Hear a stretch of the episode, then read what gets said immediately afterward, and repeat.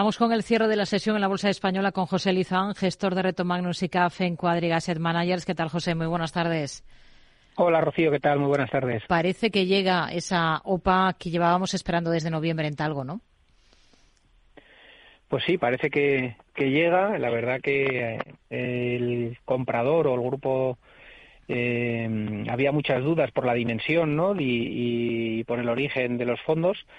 Y, pero bueno, parece que finalmente va a llegar y veremos el, desenlace de la misma, ¿no? Sí que es verdad que, es un movimiento que parece que va muy ligado a los planes que pueda tener el gobierno de Orban en el futuro para hacer una expansión de la red de alta velocidad y podría tener sentido para los compradores húngaros hacerse con un proveedor eh, de primer nivel en ese sentido, ¿no? Yo creo que van por ahí un poco los tiros hmm. y los compradores son de pequeña dimensión, pero parece que van con el apoyo del gobierno con un plan a, medio plazo. Hmm.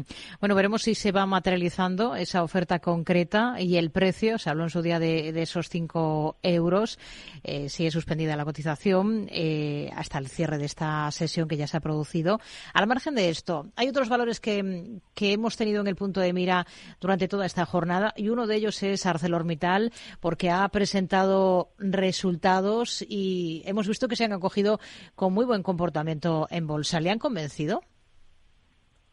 Bueno, yo creo que se empieza a ver un poco la luz al final del túnel. Al final, el sector de recursos básicos tuvo un momento muy dulce en la fase post-COVID.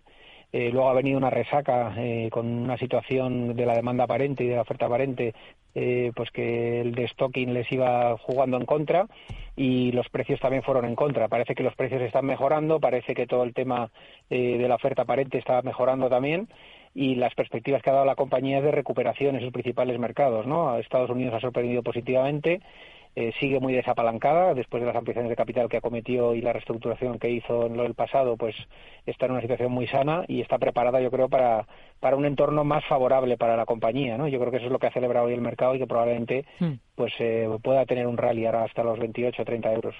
Celnex, eh, sabemos que el conglomerado hongkonés eh, CK Hutchinson ha reducido esta semana su participación en la compañía hasta el 3,44% y hay alguna firma de análisis, como es el Banco Sabadell, que advierte mm, del riesgo de que el grupo asiático salga del accionariado de la firma española. ¿Cómo lo ve? Bueno, yo creo que hay muchos inversores a nivel mundial replanteándose las, las, inversiones en compañías muy apalancadas, ¿no? El caso de Celnex es uno de ellos y yo creo que no es descartable, como dicen los analistas, ¿no? que, siga reduciendo, de hecho está reduciéndolo y va poco a poco eh, vendiendo participaciones, ¿no? Entonces no es para nada descartable, pero yo creo que es un tema eh, global, ¿no? Al final el mercado está viendo pues que en un entorno de tipos de interés más altos, las compañías con elevado endeudamiento pueden tener problemas de refinanciación a medio plazo, ¿no? Yo creo que hay gente posicionándose en ese sentido mm y parece que los asiáticos pues están haciendo eso. ¿no? ¿Le inquietan esas señales en Alemania sobre el sector inmobiliario? ¿Estaría al margen del sector aquí en España viendo todas las dudas que genera el sector en, en tantos países ya? Bueno, yo creo que han corregido un 50-60% en precio muchas de ellas, o sea que probablemente el gran movimiento ya se ha producido, pero yo creo que va a ser un sector eh, que hasta que no se produzcan de verdad, de facto, las bajadas de tipos de interés y se quite cierta presión sobre el mismo, va a ser complicado que reaccione, ¿no? Y yo creo que va a ser un sector pues que, que no tenga eh, excesivo, eh, yo creo que va a estar muy lateral. La realidad es esa. Desde mi punto de vista, el retail americano sigue muy tocado, hay dudas sobre el alemán, eh, los nórdicos también están muy apalancados en el sector inmobiliario. Yo creo que mientras eso siga pesando y siga pesando en los balances de los bancos, como hemos visto esta semana en los bancos regionales americanos, pues va a ser difícil que el sector hmm. salga al alza por, por esas perspectivas. ¿no? Ha confirmado Naturgy a la CNMV que va a cumplir su objetivo de un resultado bruto de explotación, EBITDA, de unos 5.400 millones de euros eh, en 2023, en torno a un 8% por encima de los 5.000 millones del ejercicio anterior.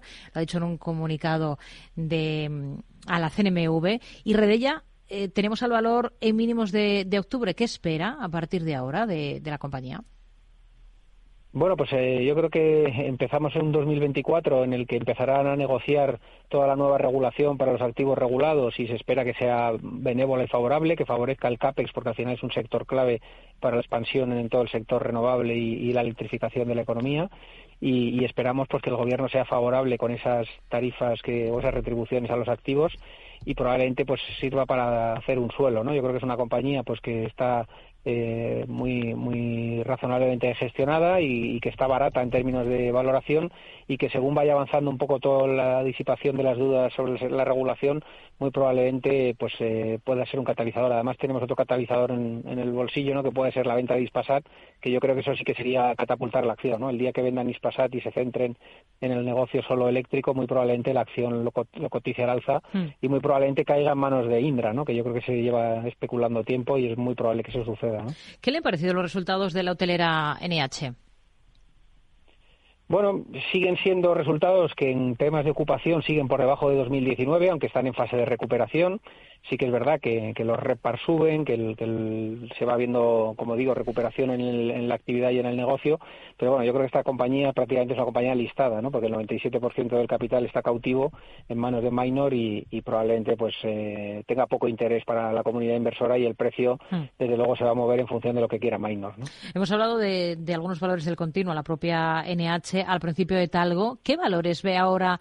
De los más pequeños, de los no IBEX con, con potencial? ¿Cuáles son los que más le convencen? Bueno, yo creo que potencial hay muchos, porque al final eh, la gestión pasiva está haciendo que el mundo del small cap y de las pequeñas compañías estén sufriendo muchísimo. Además, la regulación no favorece nada la inversión en compañías ilíquidas y estamos viendo pues cómo todas van goteando a la baja y luego hay OPAs ¿no? de, exclusión porque las cotizaciones están muy, muy bajas. Yo veo nombres pues como Gigas, como Iberpapel, como Azcoyen muy baratas, pero la realidad es que hay cero apetito por ellas ¿no? ahora mismo en el mercado y desde luego son, son compañías que a mí me gustan en términos fundamentales, pero que desde luego no, no hay mucho apetito inversor en ellas. Con ello nos quedamos. José Lizán, gestor de Reto Magnus y CAF en Cuadriga Set Managers. Gracias. Muy buenas tardes. Igualmente, un saludo.